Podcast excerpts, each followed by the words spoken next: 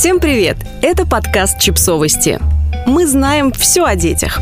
Ситтервайзинг – новый старый тренд в воспитании детей. Определилась еще одна тенденция воспитания детей. Одни называют этот тренд гениальным, а другие недоумевают, что в нем революционного. Что это за ситтервайзинг такой? Если вкратце, это присмотр за детьми из сидячей позиции.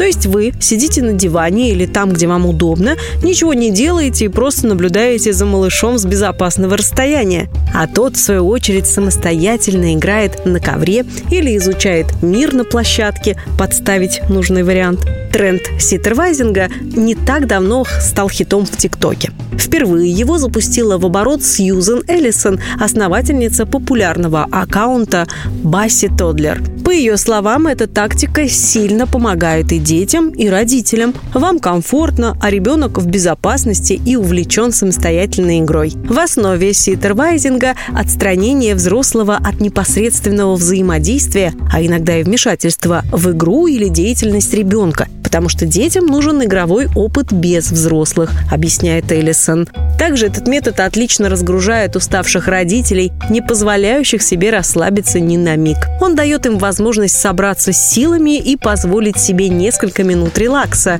А еще это хороший способ справиться с чувством вины, которое может к вам подкрасться, если вы не успеваете заниматься ребенком каждую секунду.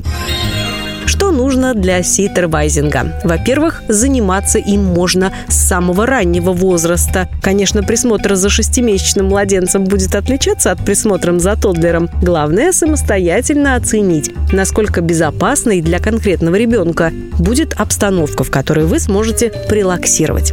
Просто выберите эту самую обстановку, поместите в нее ребенка, садитесь и наблюдайте. Детям младшего возраста, возможно, понадобится новая игрушка, которая их развлечет. У детей постарше может уже появиться хобби, или они сами найдут, чем заняться. Даже 20 минут в день, когда вы не нависаете над малышом, контролируя каждое его движение, пойдут ему на пользу.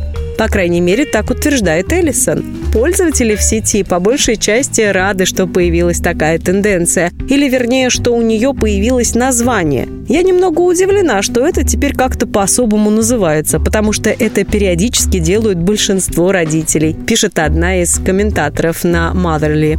Но, с другой стороны, если появилось что-то, что официально можно противопоставить вертолетному родительству, то и хорошо.